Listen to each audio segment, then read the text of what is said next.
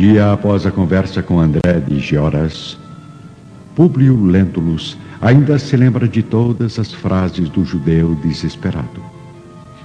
Acaba recordando seu sonho inexplicável e uma força interior o leva a querer redimir as atitudes perversas que tomou na outra vida. O senador sai do palácio com apenas um pensamento. Preciso rever este pobre rapaz, reconduzi-lo à sua família. Só assim posso lavar minha alma da decisão fria e insensível que tomei.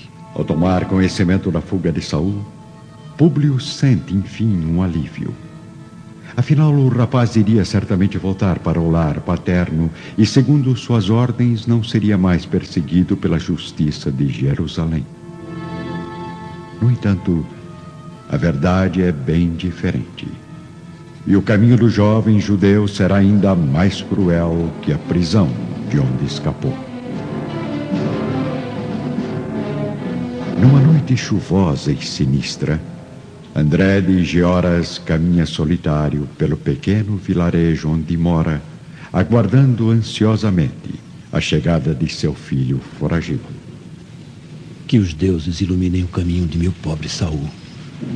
Que o devolvam a mim para que eu possa reconduzi-lo para a vida honesta e, enfim, pensar na melhor maneira de mostrar a Públio Lentulus o que é o verdadeiro sofrimento. Na maioria das províncias romanas se agrupavam terríveis mercadores de seres humanos. O jovem Saul, por força cruel do destino, acabou sendo capturado por essas criaturas perversas e vendido clandestinamente a escravocratas romanos. Foi embarcado no antigo porto de Jope e levado prisioneiro à capital do império. Sua juventude esbelta e sadia foi logo reconhecida por tais mercadores que, logo em sua chegada, o levaram à praça do comércio de almas. Cá está o pobre judeu agora, acorrentado sobre um enorme tablado de madeira, em companhia de dezenas de homens, mulheres e crianças, todos seminus, estampando a angústia nos corações feridos e as cicatrizes nos corpos cruelmente açoitados. Saul está magro e abatido mas os olhos lançam poderosas chamas de ira aos seus observadores. Ele deseja fugir daquele inferno mais depressa, porém suas pernas cansadas não conseguem dar sequer um passo. Os pensamentos de Saul, no entanto, viajam milhas até Jerusalém, recordando a expressão fria e desumana do juiz que causou sua desgraça.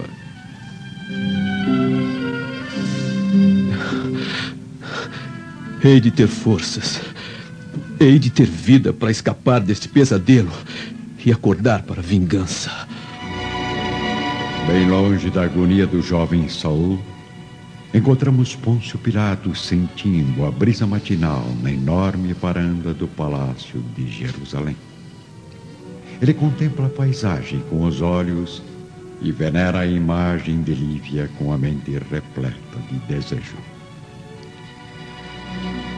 Como pode uma simples mulher causar tanto distúrbio em meu coração? Quase não a vejo.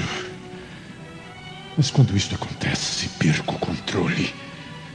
Não consigo tirar os olhos de seu rosto delicado e misterioso, tentando imaginar quanto prazer aquele corpo seria capaz de oferecer a um homem. Pilatos prossegue em seus pensamentos apaixonados e não nota a aproximação silenciosa da esposa, Cláudia. Em que meu marido tanto reflete? Uh, Cláudia, você me assustou. Estava pensando sobre o senador Públio Lentulus. Creio que vou chamá-lo para ser o administrador interino da Palestina. Ultimamente você só tem pensado nesse senador romano e elogiado suas qualidades. Por acaso já o vê como um sucessor? Não. É claro que não, Cláudia.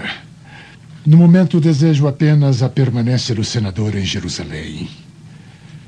para que eu possa, talvez, realizar a maior conquista de toda a minha vida.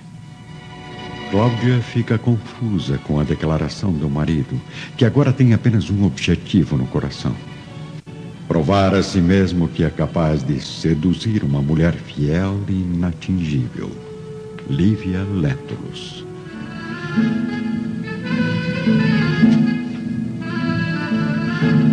Voltando à Praça do Comércio Romano, junto daquela massa de criaturas desventuradas, caminha um homem repulsivo e ganancioso, que grita para a multidão de curiosos.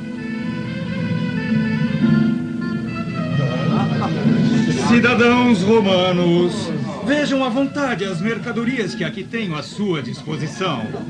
Passeando pelo tablado entre os prisioneiros, o mercador prossegue comentando os atributos de cada infeliz numa atitude cruel e vergonhosa. Que tal essa jovem? Vejam quanta saúde!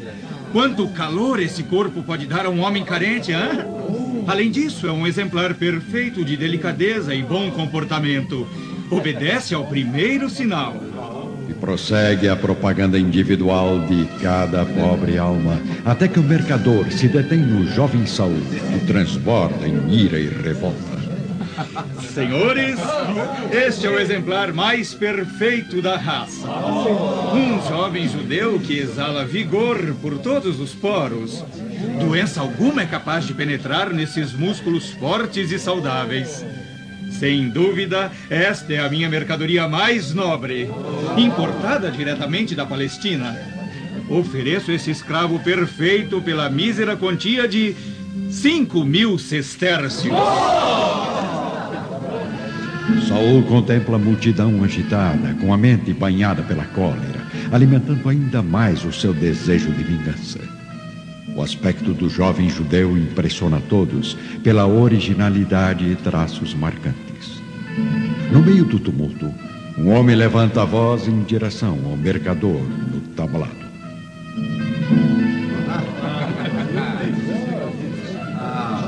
Meu senhor necessita de um rapaz vistoso e forte para o serviço das bigas. É, esse jovem é ideal para tal necessidade. Ofereço é, 4 mil sestércios pela mercadoria. Negócio fechado. Meu prazer é satisfazer a todos. Saul não sabe se sente alívio ou ainda mais angústia. Afinal, sua vida agora está nas mãos de um capataz romano. Na verdade, o comprador do jovem escravo presta serviços à casa de um personagem que já conhecemos, Flamínio Severus, que o havia designado para adquirir um novo servo para os filhos. É assim que, mais uma vez, o destino mostra sua força, introduzindo a alma vingativa de Saul no seio da família Severus.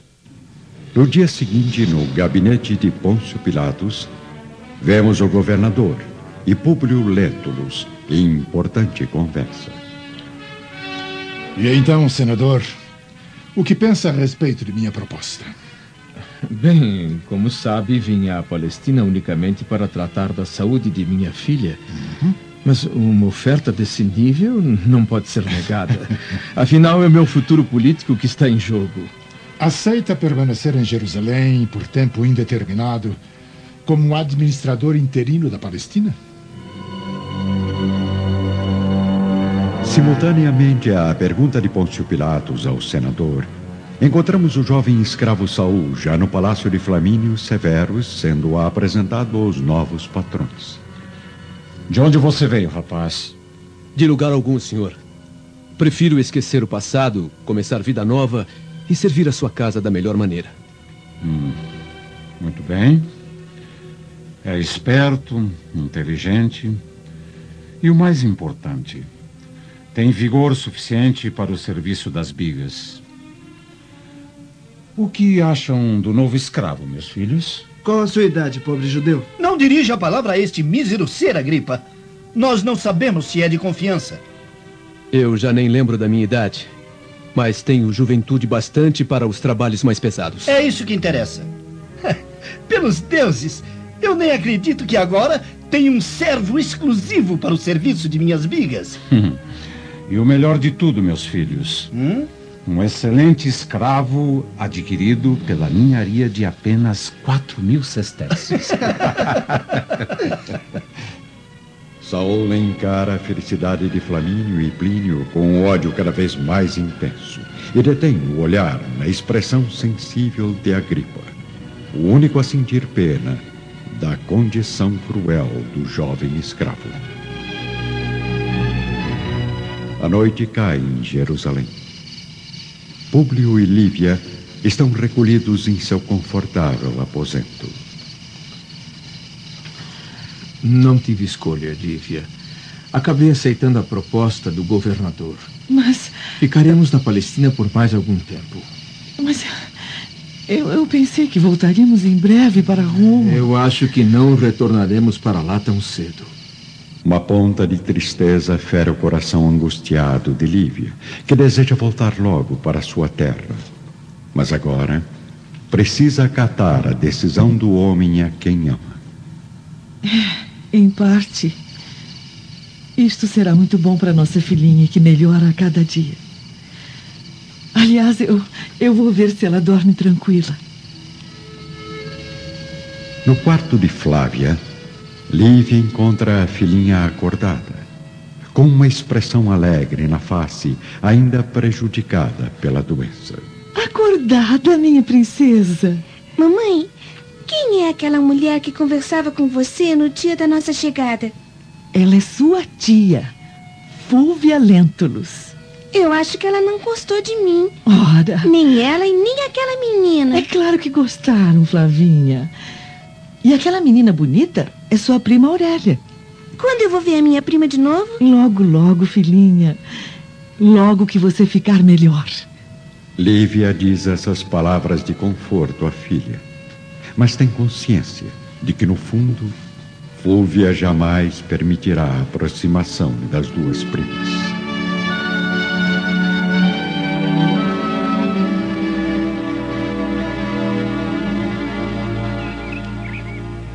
No magnífico pomar do palácio de Sávio Lentulus, encontramos Fúvia e Aurélia caminhando sob o ar fresco da manhã.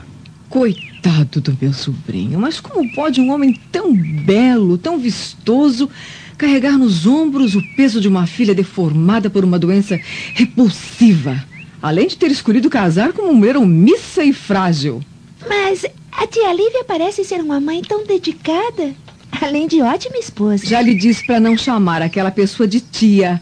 Ela é pura e simplesmente a esposa de seu tio Públio. Ah, por falar em esposa. Sabe com quem vou me casar, mamãe? Desde quando você tem idade para pensar em casamento, minha querida? Desde que conheci Plínio Severus, um jovem atleta romano que visitou nossa cidade numa competição de bicas. Vejo que tem bom gosto. Plínio é filho de Flamínio Severus, um dos mais importantes senadores de Roma, e velho amigo de Públio. Pois é, mamãe. Mas ele me disse uma coisa que acabou com minhas esperanças. O que é que foi? Ele não gostou de você, Aurélia? Não. Ele falou que seu coração já pertence a outra menina.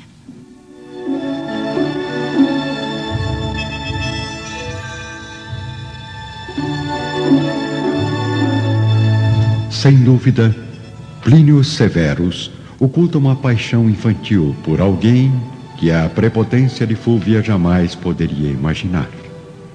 Ninguém menos que a pobre menina enferma Flávia Lentulus. O clima seco da região da Palestina oferece a Jerusalém uma beleza exótica, ao mesmo tempo monótona e melancólica. Na época de Cristo, sua paisagem é bastante semelhante à dos dias de hoje. Pouquíssimas colinas verdes contrastam com o visual árido e sem vida.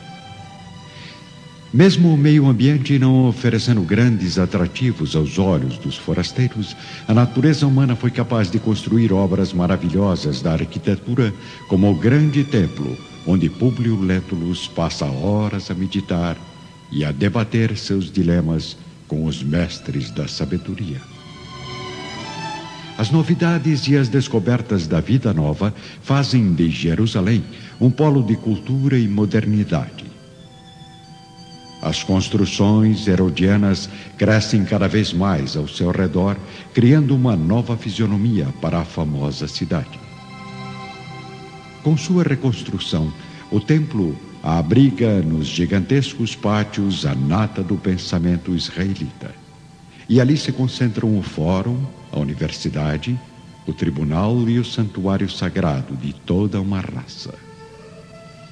Processos civis, discussões teológicas, toda e qualquer decisão final se concentra no grande templo das ambições e atividades da pátria.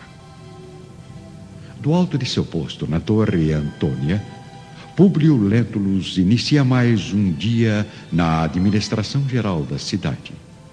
O senador já esqueceu um incidente com o jovem Saul e as ameaças de André de Gioras, contemplando agora os novos encantos de uma região bem diferente de Roma.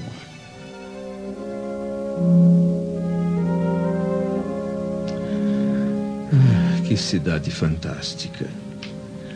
No começo pensei que não iria suportar ficar aqui por mais de uma semana. Agora vejo que o futuro chegou antes em Jerusalém com as ideias geniais do grande Herodes. Seduzido por uma cidade envolvente, mas perigosa, Públio observa lá embaixo o movimento dos sacerdotes conduzindo as multidões de miseráveis em busca da salvação. Quantas almas, quantos problemas, quantas vidas sem rumo são capazes de seguir a palavra dos sacerdotes. Que poderes têm estes falsos profetas para curar a doença social da miséria? e a praga espiritual da angústia.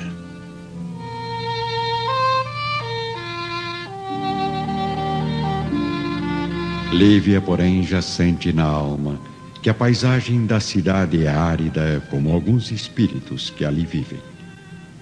Sozinha no jardim de seu lar, ela visualiza na mente a figura de Calpurnia, as ruas estreitas e acolhedoras de Roma. Os tempos em que convivia com pessoas leais e bondosas. Uma semana após sua chegada, a pequena Flávia está milagrosamente melhor. As feridas que antes cobriam toda a sua pele estão menos intensas e a menina parece ter reencontrado a disposição para a vida. Flavinha caminha, enfim, com saúde e vai fazer companhia à mãe ao sol do jardim. Bom dia, mamãe. Que manhã linda. Flavinha, minha filha. Você está bem? O sol não a incomoda? Eu só quero correr, pular, conhecer nossa nova cidade e ter muitos amigos. Pelos deuses, minha menina está quase curada. Agora já posso falar com minha prima Aurélia. Fulvia Lentulus chega ao jardim sem ser vista a ponto de ouvir as últimas palavras da pequena Flávia. Não, menina, não, não, não, não. Você ainda não pode falar com a minha orelha, não. Você precisa ainda de repouso e sorte. Muita sorte. Lívia fica surpresa e assustada com a visita inesperada da tia do marido. Fúvia prossegue, sempre à distância da sobrinha doente, com suas cruéis indiretas. Além disso, sem querer me intrometer, eu acho que você não deveria deixar a sua filha exposta ao sol nessas condições, Lívia. Esta criança deve ficar reclusa dia e noite em um ambiente isolado. Lívia recebe as palavras da rival como chamas de perversidade. Flávia ainda não entende o espírito desumano da tia. Eu já estou melhor, tia Fúvia. Não preciso mais ficar no quarto. Ai, não chegue perto de mim, por favor. Eu não tenho vocação para enfermeira. E você, Lívia, trate de educar os seus filhos para abrirem a boca somente quando forem chamados. Obrigada pelo conselho, Fúvia. Mas meus filhos terão liberdade de expressar seus sentimentos a hora que desejarem. E se eu fosse você, não ficaria aqui por muito tempo. Afinal, como sabe, a doença da Flavinha é bastante contagiosa. E não é conveniente ficar muito próximo. Me admira você ainda não ter sido contaminada pela doença da menina. Se eu pudesse vestir a alma de minha filha para evitar seu sofrimento, pode ter certeza de que o faria. Mas se os deuses ainda não invadiram meu corpo com a doença, é porque minha missão é ficar forte e sadia para ser uma mãe perfeita. Como você, que larga a própria filha sozinha e vem dar conselhos a outra mãe desesperada. Bem, isso não me interessa. Eu vim aqui apenas para trazer um convite do governador ao meu sobrinho. Papai não está em casa. Ele foi para a torre bem cedinho. Eu não lhe perguntei nada, menina sem educação. Então, se já sabe que Públio não está e se o convite é exclusivo para ele, convém a senhora o entregar pessoalmente em seu gabinete. Bom dia, Fúvia. O sol está ficando muito forte. Eu vou levar Flavinha para dentro. E a senhora deve tomar cuidado, viu? Seu rosto começa a ficar vermelho e inchado. Isto pode ser prejudicial para a sua saúde. Lívia leva a filha para dentro de casa e Fulvia desliza a mão pelo rosto ardendo de raiva por não ter alcançado seu constante objetivo: provocar uma briga com a esposa do sobrinho.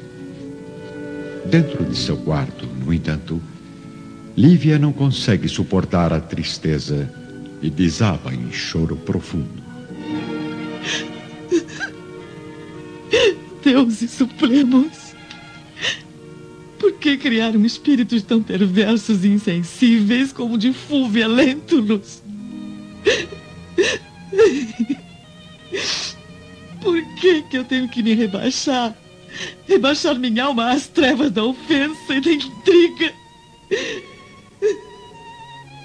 Lívia é agora uma mulher de espírito cada vez mais abalado por diversas expectativas, mas não revela sua angústia ao marido, a quem não deseja magoar de maneira alguma.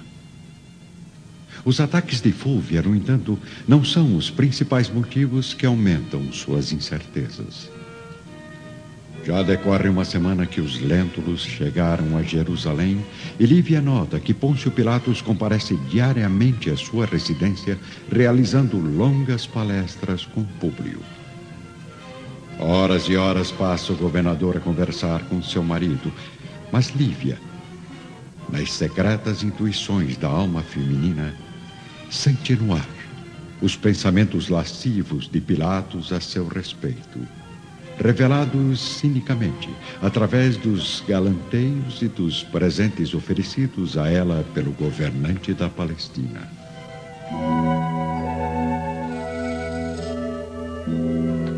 Mas se a intuição de Lívia não falha, muito menos a de Fúvia, mulher experiente vivida na arte da sedução. Sozinha nas termas suntuosas de seu palácio, ela é a própria imagem do ciúme. Pensam que nasci ontem, idiotas. Pensam que trocam olhares ardentes e ninguém presta atenção. Mas quanta ingenuidade! Lívia Lentulus. Que terá Pilatos visto de tão esplendoroso naquela figura pálida e apagada? Pobre Públio. Não conhece nem a metade do caráter da esposa. Pobre Sálvio também. Afinal, tal ciúme de Fúvia não é gratuito. Há anos ela é amante oficial de Pôncio Pilatos.